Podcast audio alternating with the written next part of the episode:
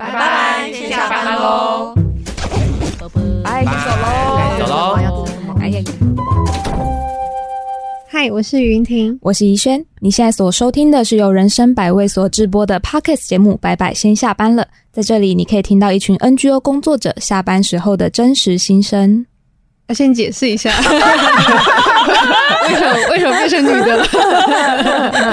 嗯，对啊，今天好奇怪。其实是因为白白的主持人亚博就是抱恙，抱恙 太生难字词了吧？一些生僻的字词，嗯，就是因为感冒了，所以他现在没有办法好好的出声。嗯，那就是亚博现在就是也在。录音室里面作为首播的听众，然后陪伴我们一起聊天这样子。嗯嗯嗯。今天我们要讨论的题目是今天聊 NGO 工作者斜杠技能全开。你真的是很适合当节目的那个旁白这样。哦 嗯哦。但其实一开始讨论这个嗯话题的时候，比较像是我们从那个嗯讲不出口 ChatGPT 这样。哦。有些机器人来袭，对不对？嗯，一些 AI 来袭，要取代在座的各位了，这样子。嗯，但我先说，我自己好像觉得社工应该很难被取代吧？感觉上跟人靠近的工作，好像很难被机器人取代。你的那个会计师的笑话，我要这么快讲？哦，某一天在那个民音上面看到一个关于 AI 的笑话，就说哦，就是。就现在大家会查说哪些工作不会被 AI 取代啊？然后其中一个人就会写说：“哦，是会计师，为什么呢？因为做假账的时候被抓，需要有人去关哦，需要一个人头是吗？哦，那这样子的话，就是社工在做的工作是不是也是没有办法被取代的？如果哥姐对着一个机器一直在聊天的话，也还不错，也还不错，哎、欸 欸，还不错哎。啊，点开新眼镜啊哦。突然发现大家都会被取代了，但可是现在在工作上面，大家会怎么去理解或是运用 AI 这件事情吗？我们有需要介绍今天有谁一起聊天？哇操，我已经忘记了，那已经整个大聊天。好，我们现在来介绍我们的来宾，亚伯在远处狂笑。好的，今天的来宾有瓜。玉生，嗯，为什么这次会特别需要邀请玉生来呢？是因为感觉玉生跟 AI 或者跟斜杠这个主题其实非常的契合。嗯，玉生现在有在用 AI 做一些什么尝试之类的吗？有时候是把它当做 Google 用，就是问他一些呃，可能工作上面遇到的问题这样。嗯，然后。但我觉得比较特殊的用法是，我都会把它当做我的算命师。哦，对，因为一开始就接触到一个蛮特别的 AI，就是它会帮你解梦。嗯，因为以前解梦的话，就是要么就是上周公解梦网，然后然后跟你说梦到火烧起来代表什么意思？对对对，然后不然的话，可能就是要自己找一个心理师，然后请他帮我解梦。心理师可以解梦。可以可以可以，还会跟你说这个梦可能是代表。那你也会解梦吗？呃，会一点会一点。哇，心理师学这个。对，有时候就是可能跟心理师聊天的时候，不希望他聊一些太具体或是太生硬的主题，我也我也会跟我自己的心理师说，不然我们来聊梦好了，然后就开始在跟他聊梦里面的东西。哇，真的是一个抗衡呢，就是你已经去找他了，但还不想要去聊一些具体的事情。对对对，有时候聊。具体的时候，就会发现自己的那个防卫的心态就会起来，这样子。哦哦哦哦哦哦，聊梦会比较能够放下那个防卫。那个梦是真的是有做过这个梦，还是会？哦，真的有做过，真的有做过，不是假白的。太沙很会了，要要绕几层 那个一些攻一些攻防战这样子。哦，然后用那个 AI，就是也可以把自己的梦输入进去，然后它会给一个很心理分析式的答案，就不是那种你今天可以去做什么那种周公解梦的答案这样子。你今天可以去买乐透。对，对，然后就觉得蛮有趣的。他他解梦，你觉得有准吗？或是有对应到你的状态吗？我觉得有时候会觉得，可能是不太知道要怎么样解这个梦的时候，先输入进去，然后他先给你一个方向。然后你就可以先去判断，哎，这个方向是对的，还是哎，可能跟我现在的状态不太一样。但是我觉得有那个基础之后，就比较知道要从哪个方向去解读。哦，嗯，所以 AI 也可以走这种偏向心灵层面的部分。嗯，觉得蛮特别的。轩呢？我其实是很不乐于尝试新东西的那种偏老人派的人。哦，我就不太知道他是。我不太确定我的这个却步是来自于他太智慧，所以我很害怕他，还是说他很夯，所以我就没有兴趣想要去碰他。但我觉得 AI 好像就是听身边的朋友使用的经验，都是有一个前提，就是你必须要知道说自己要去判断他喂给你的东西是不是对的。有点像玉生刚，就是他解梦完之后，你会先初步的看说，哦，那这个方向到底有没有对应到自己的状态？就必须要有一个去跟 AI 有点像对话，或者是。评分吗？我不确定。嗯嗯嗯的这个步骤这样子，但我觉得自己偏笨啊，我可能没有办法去 check 他给我的东西到底是不是正确的。哦，或者可能有些人就会觉得偷懒这样子，嗯，就也不会去 check 这件事情。这样对对对，嗯，挂一副就是 没有在用 盲人的眼眼神看着我。嗯，今天就是来听大家讨论 AI 的，但其实我们今天的主题也不是 AI 这样子。好，嗯，对对对，前面前面在讲，没有在听。哦，接到轩刚刚讲的，就是对于嗯薪资这件事情的学习，嗯、某些时候是会有一些抵触抗拒的心理的。嗯，但其实更多时候觉得并不是这么一回事，好像很看那个东西对你来说的意义跟呃目标到底是什么。哦，嗯，很看有没有兴趣，或者是。他能不能勾起跟自己的关联性之类的？所以对于轩来说的话，就是自己会被怎么样子的动力所驱使要去学习呢？哦，我觉得会想要去学习某些事，好像都是生活里面碰到的一些我觉得很有趣的人或者是事物。比方说，就会看到呃，有的人在做。不管是编织也好，或者是某种生活方式，说哎，原来有人是可以这样子生活的，或者是某些东西是可以被这样做出来的，嗯，然后就会对这个过程很感兴趣，然后想要去体验看看别人的生活，或者是他的那个过程是什么这样。但我自己也曾经有过那种，就是有点像责任感，觉得我好像必须要去学什么事情，然后尝试去学。可能我们家。呃，是开工厂的，然后爸爸说应该要去学一点从商的事情，那种哦，好啊，商管好像很夯这样，但嗯、后来就发现其实真的没有兴趣要去学这些东西，很痛苦，然后我好像也不是这个料这样子，嗯，所以就索性放弃了。哦，sorry 了，爸爸，女儿不成才啊，嗯、工厂就交给其他人，一定会有比我更聪明的人。商管的话，是不是其实也某种程度上是？玉生的守备范围之一啊。对，之前就是在大三的时候，也想说哦，想要了解一些商业的事情，然后就去学可能商管的顾问他们都是怎么样解决方法的。嗯，呃，欸、你家也是开？对，我家也是开。你他妈好大声！在家里有开一些东西，评论都是在骂你的，太大声那种。对，我家是开机车行的，所以会常常学到，可能生活当中会接触到这些事情这样。哇哦，嗯、但是玉生本科系是心理系。对，其实我本科是系是心理系。哦，你把它重复讲一次，我以为你会讲的更多。因为就是心理系真的，我觉得包山包海的感觉。哦、嗯，然后像是也有真的很偏商业的。组织心理学或是消费者心理学这一块的东西，这样。嗯嗯、然后其实大学的时候也都有去接触过这方面的，就是比较偏商业的心理学。嗯哦，嗯、你在大学的时候还有学到很多不同领域的事情。嗯，因为我觉得我就是一个不喜欢做正事，然后不务正业的一个人，这样。然后。就是那时候，其实大一大二的时候就有先去 Face 联盟，然后参加他们就是精神鉴定的读书会，然后那时候就遇到了很多各行各业的读书会的同学，像有很多是立委的助理啊，或者是市议员的助理。嗯，然后我觉得很特别的是，那时候还有一个编剧，然后跟我们说，哦，他想要写就是司法正义相关的剧。嗯，对。之后就是过了好几年之后，看到《雨二》出来之后，才发现哦，原来那个时候就是那个读书会的同学，然后他想要写的就是这部剧。哇，啊，人脉啊，商管出来。哦，是什么让玉生会想要学习这么多东西？我觉得好像比较像是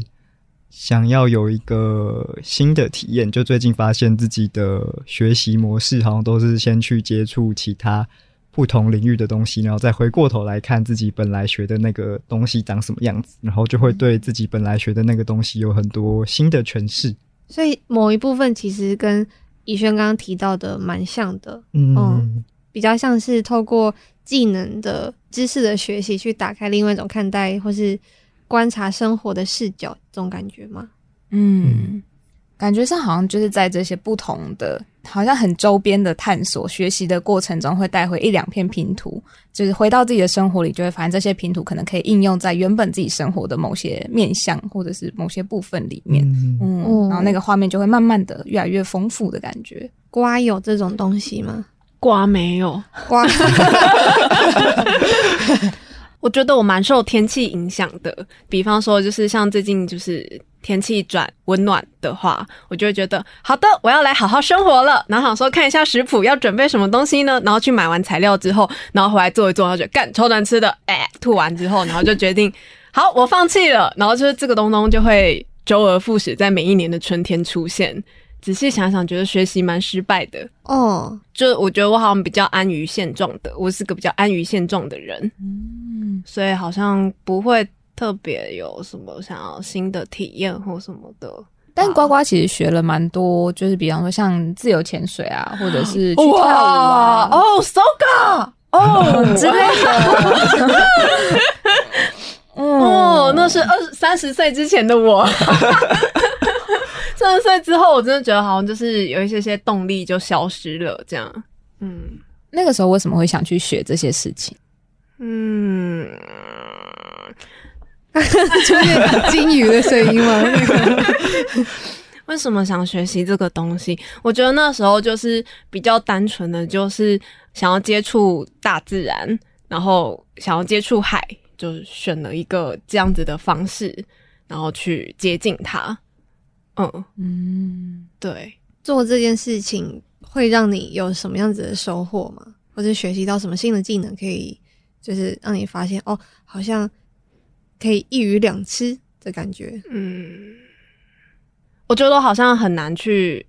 可能还没有想到为什么会自己会做这件事情，但是当时被驱动的那个，就是反正就是会被一个东西驱动，然后想学习这件事情，但是回来我就很不确定，就是为什么当初会有这个动力，然后去做这件事。嗯，我是不是很需要去上一些自我觉察课？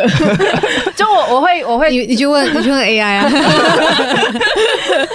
嗯，我觉得这一块我还我还很薄弱。对，嗯、就是为什么当初会有这个行为？嗯，嗯对，先做了，然后有那样子的体验，但是好像比较难再把它就是融合到就是自己身上。我我不确定这个东东叫什么。对，嗯。身边很多人，例如说要去考证照，要去考检定，然后都是要透过考试，然后去认定哦，你有这个技能傍身，嗯，嗯，你可以使用这个技能，然后可能会因此加分加薪之类的，嗯。嗯，所以那个学习的目的好像就相对来说明确很多，嗯，觉得身边很多朋友其实也有，因为他必须要拥有这个证照或者是技能，他才有办法去做某些选择，就是某些职缺之类的。嗯嗯然后感觉我们刚刚分享很多是可能生活体验上的学习。那除了比较生活或者是个人的面向之外，其实进到百位之后也有蛮多关于工作技能上面的开拓或者是新的进修。因为其实大家也都是来自于不同的大学的时候，也不是读相关的科系出来的，所以进来之后其实都经过一番的波折跟洗礼。嗯，就我记得我第一次。在百味实习的时候，那时候要写《贫穷人的台北》的文案，然后第一次写出来的文案，大家就是看了之后都蛮傻眼的，然后不太知道要怎么样给予我回馈，这样，因为可能在平常在学校里面写的文案就是比较生硬的，或是比较制式的那种。有点像是科学的那种报告这样，嗯，对，然后或者是自己写的，可能就是很单纯的情绪的抒发，就是很抒情的那一种，嗯，就比较没有写中间的，可能有一些夹叙夹议，对对对，然后所以第一次写出来的文案就超级抽象，然后我还记得那时候阿德跟阿勇都不太知道到底要从哪里开始改这个文案比较好，哦。就后来就是给我一些很大方向的建议，譬如说，诶，写这个东西可能要跟贫穷的处境有关啊，然后还有我们实际上面看到了什么，然后要把它融进去。就是现在回想起这些评论，都觉得超级羞耻的这样。哦，那你现在文案写很好诶、欸。现在的话，就是我觉得慢慢可以抓到大家其实透过可能这一集的内容，可能想要传达给大家什么样子的想法，然后或是。想要传达什么样子的感受，然后会试着去先抓到这个感受或者是核心的东西之后，想想办法把它写出来，这样子。玉山是白白先下班了的，就是每一集上线文案的写手，没错。嗯嗯，最伟大的作品就是那个，就那个死亡那一集。哦，哦，就是谈论死亡那一集的时候，就是很完完全全感受到，那就是因为有。就是写写的那个人有很很深刻的情感，嗯，所以自己在读的时候会有有所联想，然后就会啪的哭出来这种感觉。对，收到很多非常触动的回馈，这样。就是在写那一集文案的时候，其实也就是可能之前去张老师学辅导技巧的时候，然后那时候就有谈过或学到说，哎，要怎么样放下一个人的离开的这件事情。嗯，然后也有应用在我自己身上，就觉得哎、欸，对我来说蛮有帮助的，就把那时候学到的一些精神跟概念融进那一次的文案里面，这样。嗯、哦，玉山是很能在这些技巧中间融会贯通的人呢。嗯，因为像刚刚从一开始有提到商管的、组织的，然后再到嗯。辅导心理的，嗯，嗯。有很多就是不同的视角，但是好像都帮助了玉生去。把它内化成自己的东西，然后再把它吐出来，这样子。嗯，好像也是我一个学习的习惯，就是在学一个新东西的时候，也会想说，哎、欸，那我现在本来有哪些东西是可以用上的，然后或者是可以帮助我更快去接收或理解这个概念，这样。嗯，呃，像刚刚玉生举的例子，是在百位开启写文案这个技能吗？写、嗯、一个抒情的。一个跟议题相关的文案可以是怎么样子切入？嗯嗯，因为刚好今天在座的出生的这四位都是百位大众倡议组的伙伴，嗯，嗯，然后就会发现哦，对于大众倡议这一块的话，写文案是一个非常非常重要的事情。嗯、那还会有其他搭配的，像我跟呱呱大学都是读设计的，然后我们。哦，我是念商业设计，所以其实我大学的时候学的比较多都是很实做面的东西。然后我有一阵子就很爱泡在工厂里面磨一些木头，嗯，用一些电钻啊之类的，就很快乐，很快乐这样子。裁缝哦，对哦，裁缝是从小就开始有在学，然后那时候人家是裁缝工厂，对对对，后来还有学一些精工之类的。但后来就是开始到百味工作之后，因为就不需要做这些东西了嘛。那时候真的有一种哇，一切要从头开始学的感觉。嗯，就是比方说刚开始加入的时候，可能还不需要帮忙碰到行销或推广这方面，比较像是专案的执行。嗯，但光是专案要怎么规划，工作进度要怎么切，然后后来可能会需要。倡议的研究，就比方田野调查，或者是这些调查来的资料怎么分析等等，嗯，这些都是以前从来没有碰过的事情。我觉得刚开始的时候会有一种哇，为什么大家都知道啊？我就好想问我旁边的呱呱，就说为什么大家都会做啊？奇怪了，嗯嗯，然后就只能一边做一边学这样。因为刚刚怡萱提到的那种种的技能，包含说精工啊，然后甚至。以轩就是自己，因为植栽这件事情，也不是那个植栽，是那个是那个植物的栽培的植栽，不是他受伤的植栽。嗯，因为植栽这件事情，所以嗯，他就衍生了在像是我们的重修旧好，他有开启了跟大哥大姐一个嗯新的活动，就是园艺的陪伴的团体活动，这样子带带领着哥姐们，然后一起去认识植物，植物相关的一些作品，手工皂。嗯嗯嗯。我觉得这样子的应用真的是可遇不可求诶、欸。嗯，嗯，我觉得刚开始好像没有想那么多诶，就是有一种，因为那个时候刚到重修就好那边，就是担任店长的职务，然后因为我本身不是社工背景出身嘛，然后我可能对于服务是一片模糊的，我不知道自己可以做什么，对对对，然后就觉得啊，那这样的话可能就是顶多分享一点我的生活吧，就是如果大家在。店里休息的时候会觉得很无趣，或者是跟可能外界很脱节的话，也许透过这些有一点生活感的小活动之类的，可以让他们觉得哦，生活里面有一些有点特别的时刻，这样，嗯嗯。然后自己可能比较常碰触到的东西就是。我觉得苗栗来的嘛，就我们家就很多花花草草类的东西。嗯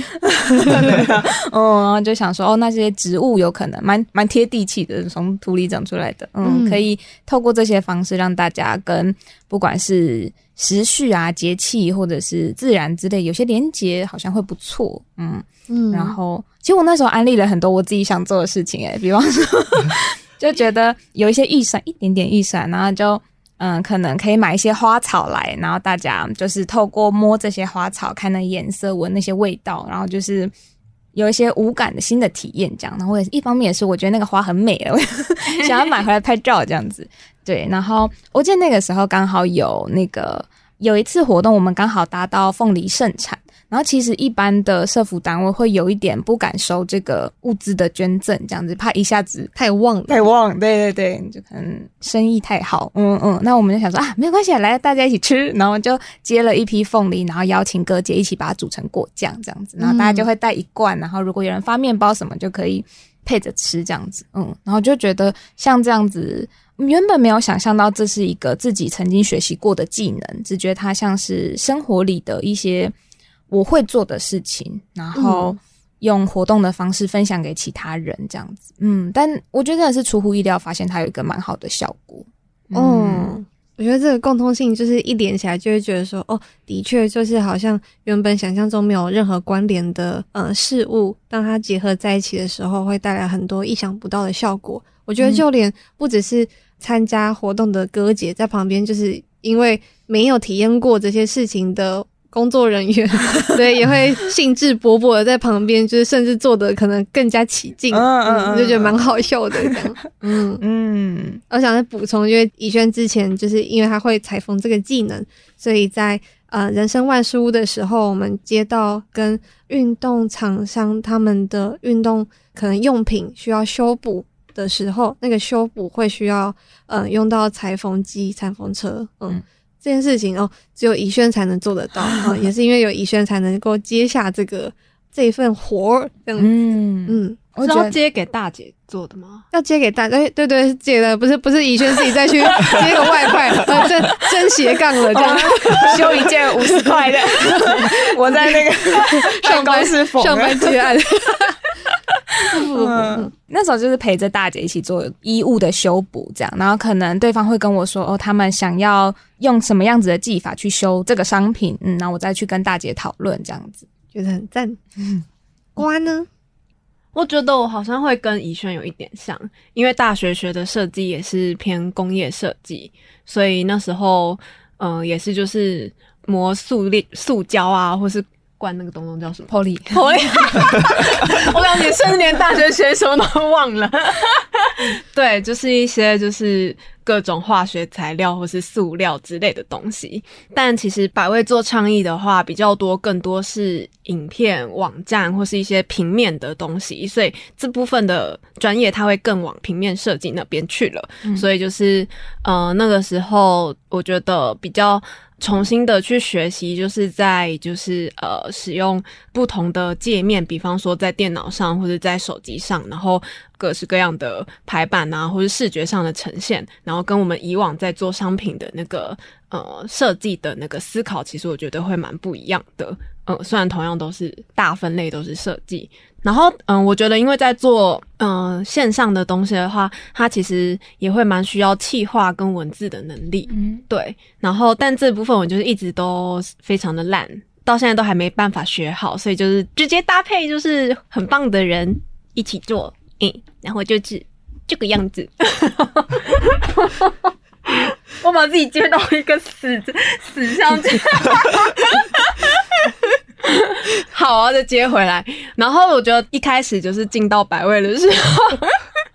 我觉得花了很多的时间，因为就是就因为我们都不是社工，然后所以那时候在做田野的时候，然后跟大哥大姐的相处，我觉得也是一直看着就是英杰大大，看他怎么跟人相处。英杰是谁？英杰就是直福组的，嗯，一个。伙伴。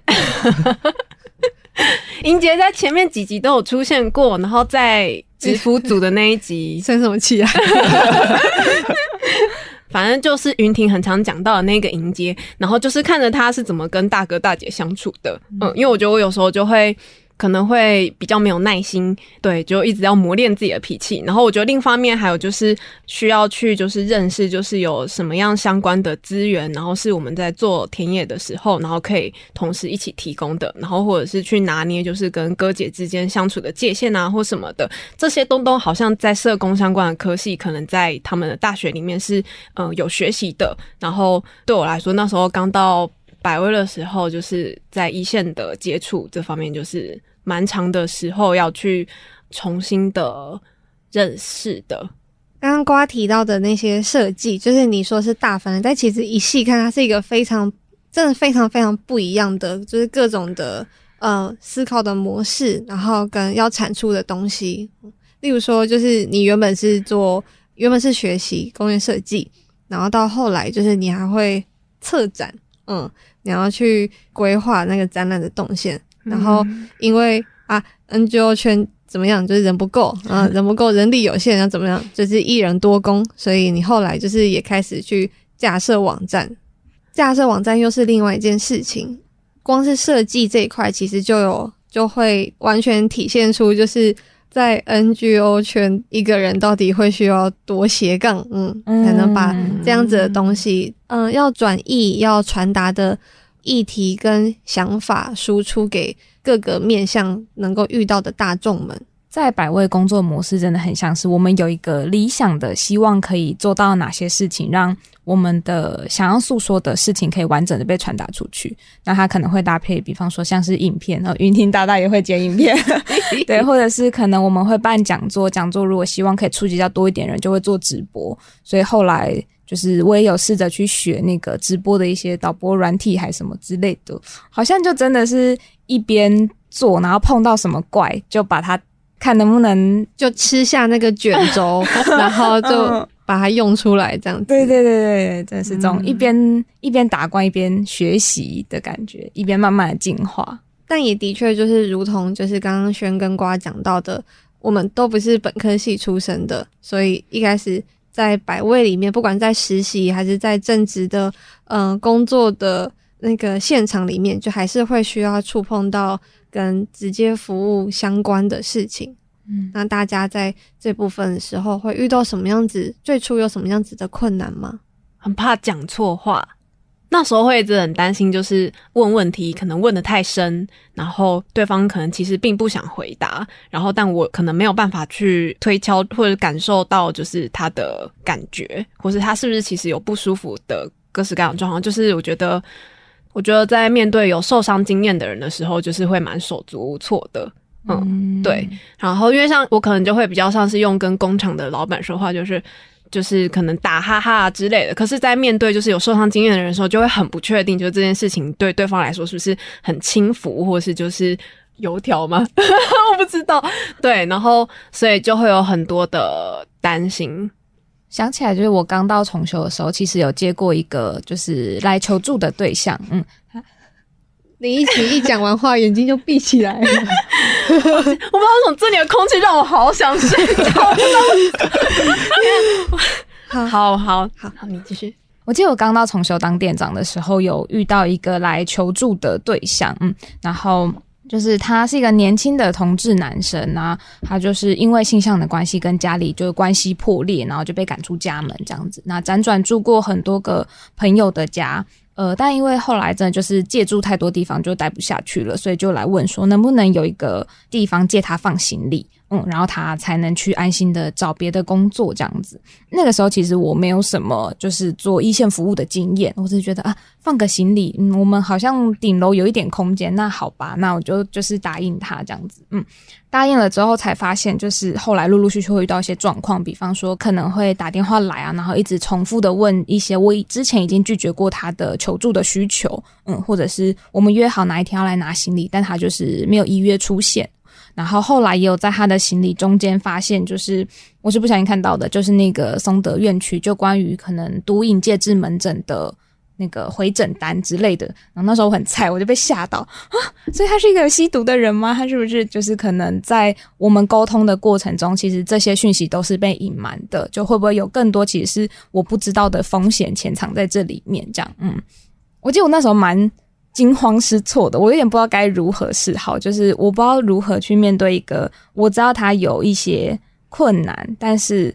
我不知道他到底我可以信任他到什么程度的一个对象，这样子，嗯，然后我觉得那时候就蛮感谢当时的另外一个伙伴店长怡婷，就是。在我每一次跟其他店长更新就是这个服务的状况的时候，他都会提点我说，就是哦，他觉得哪里可能有一点危险，或者是他觉得他没有讲的很清楚，我可能可以再去细问他，或者是他觉得呃我们的界限有点被踩模糊了的话，哪里可以我们再更站住脚一点等等，嗯，在那个过程里面就会蛮需要可能有经验或者是旁观者能够帮忙提点的。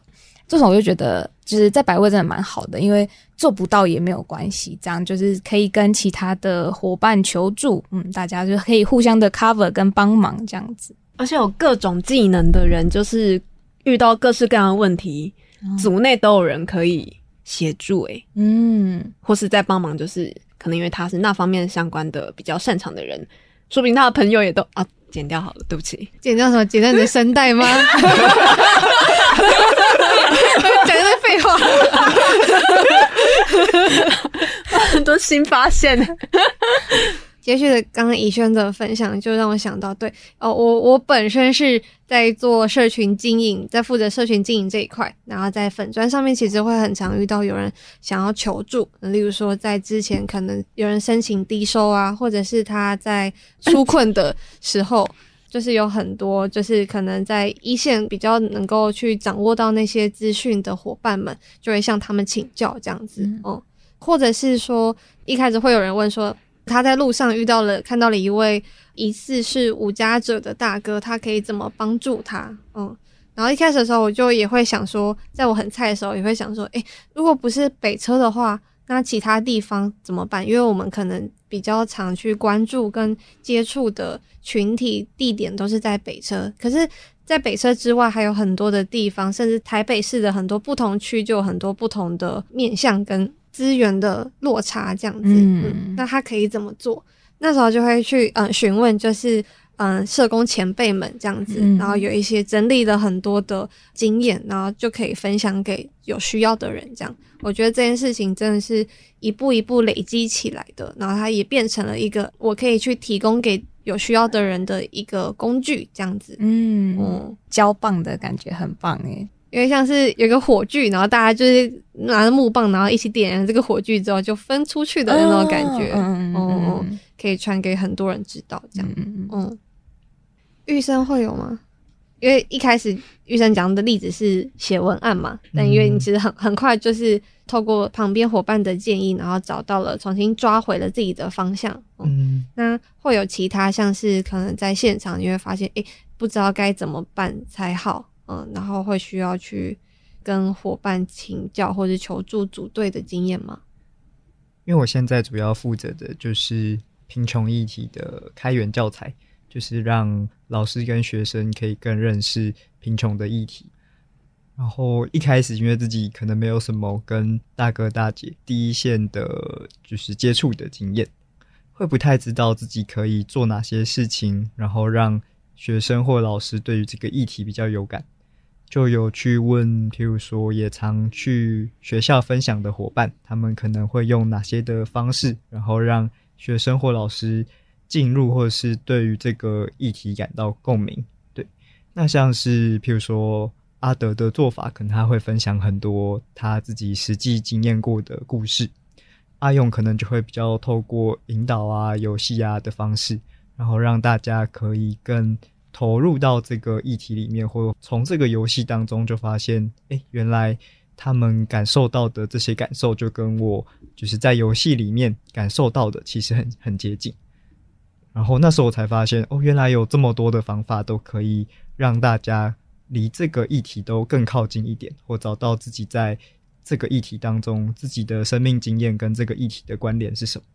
我觉得这样综合看下来，很像是。某种程度上可能不一定能够被完全具体指称是什么样的技能，嗯，但是它的累积是确确实实就是堆叠在人的身上的，嗯，嗯，觉得这件事情听起来蛮棒的，嗯，讲到组队跟技能的结合，这个 p a r k 也是一个很棒的。异业结合呢？虽然他没有办法。哦，嗯，对，因为我们那时候就是很想要做一个就是跟声音有关的节目，但我们大家都没有相关的技能，或者我们原本甚至想说，是不是一只 iPhone 放在中间就可以录 Podcast 了？这样，对，但还好后来，笑话 对啊，还好后来就是就透过阿德认识了亚伯，然后才有了这个节目的诞生，这样子，耶！对着不能说话的亚博。比个爱心，比个爱心。你，嗯，猪也是习得了写脚本的技能。这个 Podcast 水水的视觉是你做的，刮画出来的，用他在大学并不熟悉的 AI 画出来的。哦，是我不能再讲更多了。他还没有习得这个技能，可以再继续练习。但我觉得，因为可能平常也都会看到大家在写的脚本，平常也听大家录好的 podcast 这样，然后所以在去年年末的讲座的时候，就有尝试在跟不同地区的温室团队在聊的时候，就想说，诶，那好像也可以试试看这样子的形式，然后也是用透过写脚本的方式，请大家可以先填入自己的经验。然后也在当天的话，有因为像是当主持人的角色，然后引导大家把他们过去的经验说出来，最后就觉得自己蛮有成就感的，然后就觉得好像是在当写手的时候默默习得的，或者在旁边观察，然后学习到的技能这样子。哦，预算的转化能力真的很强诶，你知道是观察呢就变主持人，我觉得的确就是在现场，就是工作的现场看到了很多很有趣，觉得自己好像渐渐在这个环境里面耳濡目染之下，然后去习得的这些技能，我觉得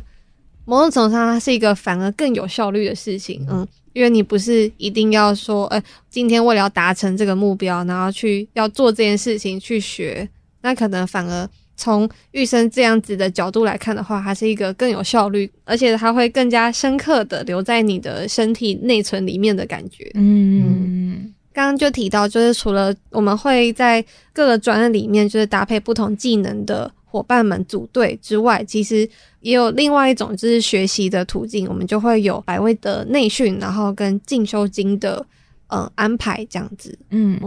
就在百位团队里面，如果大家有想要学习的东西，然后呃，蛮多人都有共同的兴趣的话，我们可能就会找，比方说友好团队啊，或者是一些可能认识的亲朋好友来做专题的分享，这样子。嗯，那可能就会是某个晚上一起来听一场讲座，像之前可能邀请崔妈妈来分享关于住宅的制度，或者是嗯，我们的社工伙伴佩佩，然后跟她的姐姐一起做一个关于租屋网站的呃资讯爬虫，还有整理分析，嗯，像这个专题的分享等等。或者玉生带的设计思考，然后还有就是三明治，就是我们就是三明治工，你要把它讲完。我我想说我要怎么接，就是平北的合作伙伴三明治工，他们除了做展览很像是三明治工。你打断我啦！哦，三明治工团队他们除了做展览之外，就是呃也有在做易读手册。然后像最近也有请他们一起来分享，就是制作易读的一些心法。嗯，嗯，因为就是体认到，就是易读在传递资讯上面是一个非常非常强大的技能。嗯，如何把艰涩的，不管是嗯、呃、修法的条例的内容。或者是议题一些很生僻的字词，就像我现在讲的这些，就是能够把它变成更能够简单易懂的东西，然后传递给大家。嗯，嗯我觉得对于那时候一想到，诶，能够去上这个课。然后去听有经验的前辈怎么去执行易读这件事情，包含说从内容的整理啊，然后到跟多方的核对啊，然后确认啊，如何一起进行，然后把它变成完整的呃内容产出，这个过程里面，真的觉得学习到非常的多，这样。嗯嗯，因为我蛮喜欢内训这个制度，就是大家可以许愿你想听什么样的主题，然后只要课开成之后，无论你是在团队里面做什么样的分工，都可以来听。像原本一读，我可能就想象中是，比方说创意组的伙伴也许会比较有兴趣，但后来蛮多直服组的伙伴也有来参加，然后就也说，像可能他们在工作的过程中，也许可以用更简单的方式去呈现资料来跟勾结。勾结，跟哥姐做沟通这样子，嗯，就觉得哦蛮有趣的，没有想象到这样子的技能可以在这样子的场合被运用。然后当然也有，就是可能它不一定是适合开成一堂课，然后让大家来参与的，或者是它的主题可能更个人化一些。然后我们就是有一个。进修金的制度，每个人每一年就是有一定的额度，然后可以透过这个额度去学习你想要去呃进修的项目。嗯嗯，在座的大家应该都有申请过吧？我觉得像我的会申请的项目就蛮个人化的，就是我都喜欢拿去做一些自我的觉察，像是最近就想要学怎么样用自己的。身体去表达情绪，嗯，然后虽然可能也勉强跟工作有关，就可以说是希望带领大家认识议题的时候，不只是用演讲的方式，可以有更多来自于大家实际体验的灵感，所以就会有想说，那好像可以试试看，怎么透过身体表达的方式，然后让大家可以更理解议题，或是找到这个议题当中的感受啊、情绪啊，跟自己的关联是什么，嗯。然后最近可能就看到了，就是红鼻子医生的找寻自己内在的小丑的工作坊，然后就觉得很想要去尝试看看这样子。你这样讲完之后，感觉哦，我也很有兴趣的感觉。我就觉得这就是进修也蛮棒的一件事情，是因为大家进修完之后就会来一个。归国的分享这样子，学成归国，学成归国，嗯，嗯，就是你在那个课程上面，就是学会了什么东西，你就带回来，就是分享，就有一种一鱼一吃再吃的感觉，对，非常超值。嗯，嗯，这个进修金还有一个好处，就是就算你没有学成也没有关系。嗯，我记得我那时候有拿去学一个自由编织的课，就我想说。听起来好像是一件很疗愈的事情，也许可以跟那时候在做的，比方说缝纫等等专案结合。然后去学，发现哦，我都学不起来了，哥姐可能更没办法。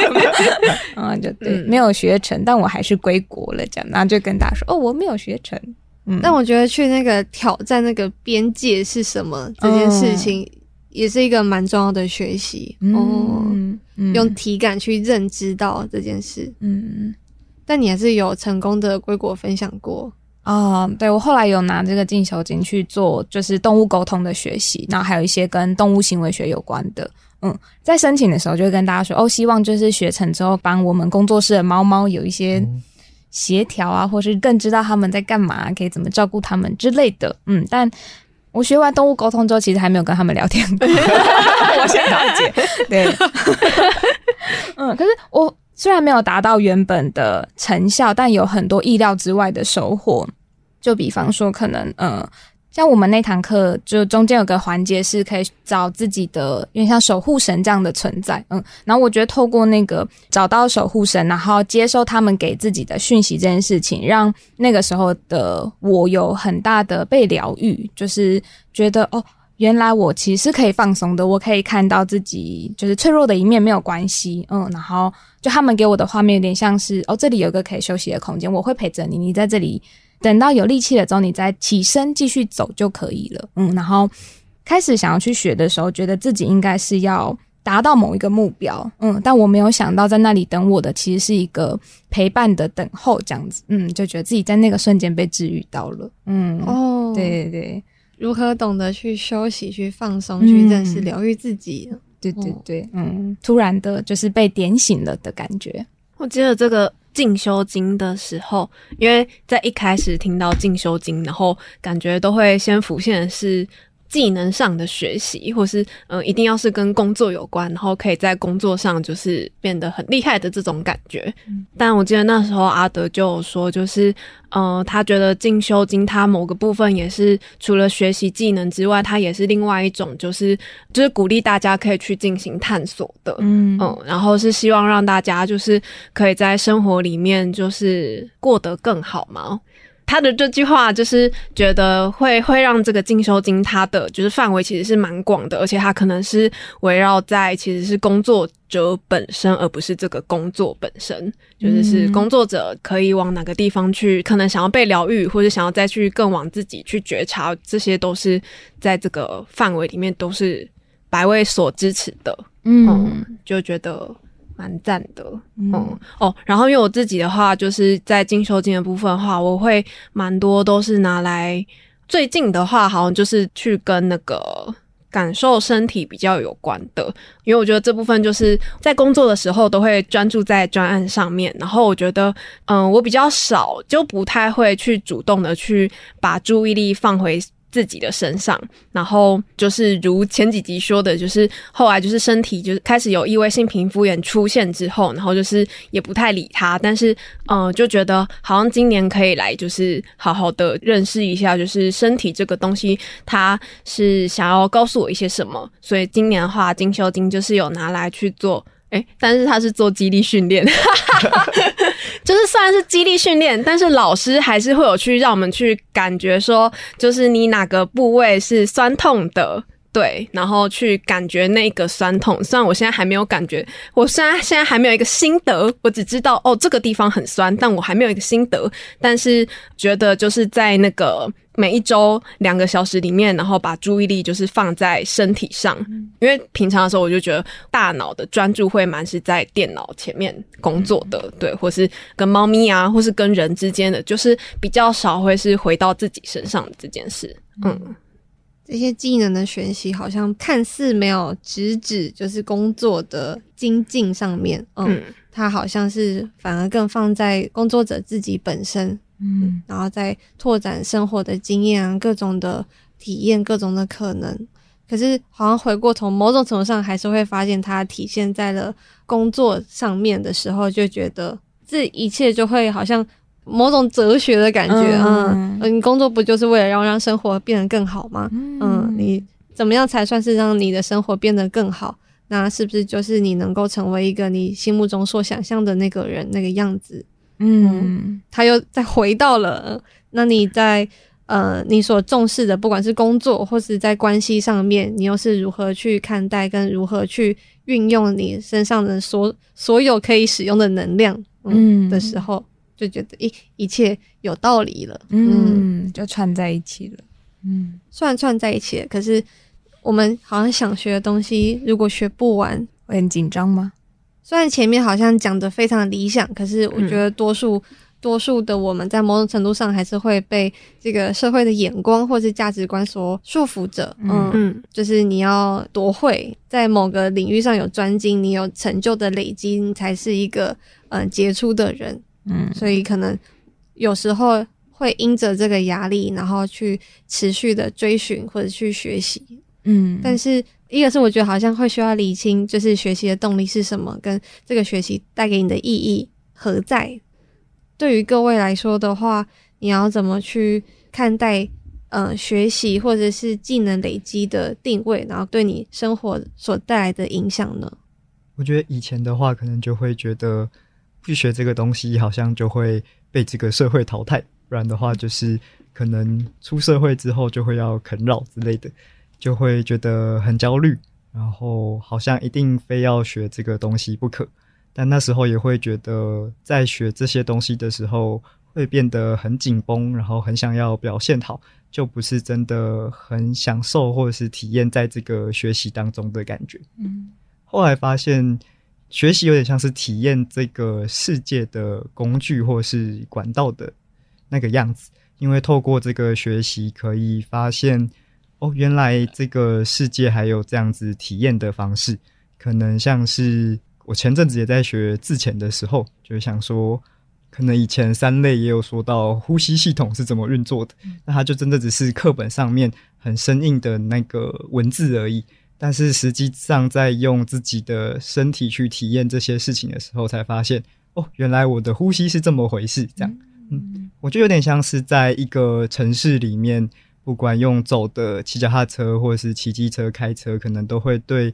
这个城市有不同的视角跟体悟或感受。那有点像是在学不同的技能的时候，也都是透过这个技能，然后去感受跟体验，还有了解这个世界是什么样子。这样听下来的话，很像是，呃，因为在工作中、生活中的各种契机，让你开始去发展了斜杠的技能。嗯，嗯，然后这个斜杠的技能，在某些时候成为了你，使你在这个生活这个环境里面自由的一个工具。嗯嗯嗯。嗯那他最后就是如何的去发挥，或是他如何的定义了、成就了你这个人？觉得好像在这一集的节目里面听大家分享，觉得好像有更多的方式可以去认识，去或许大家也可以也可以想想看，你其实自己身上有很多斜杠的技能，嗯，不是只有那些好像很高大上。呃，之余，这些很很看起来很杰出、很亮眼、很能够很会被崇拜的技能才是技能。嗯，嗯，每个人有很多斜杠的方式生活在这个社会上。嗯，好，那我们要来到了读留言时间。这次的留言是来自上一集成瘾可以坏坏吗的那个秋秋。秋秋说，工作压力大就会想喝咖啡和嚼嚼戏手摇茶。真的很赞诶！我们工作室也很常在行程爆表的时候，那个点饮料会点的特别的快乐。嗯，一天喝三杯，嗯，不至于，嗯，但就是一个舒压的方式，只有你才会喝三杯这样子。嗯嗯。那如果之后就是大家对于这一集有什么样子的心得，或者你也想要跟我们分享你就是特别厉害、觉得特别自豪的斜杠技的话，也欢迎留言在各个 Podcast 的。呃，收听的管道上面，然后或者是在呃粉砖 IG 上面都可以告诉我们哦。那我们今天就下班喽，拜拜。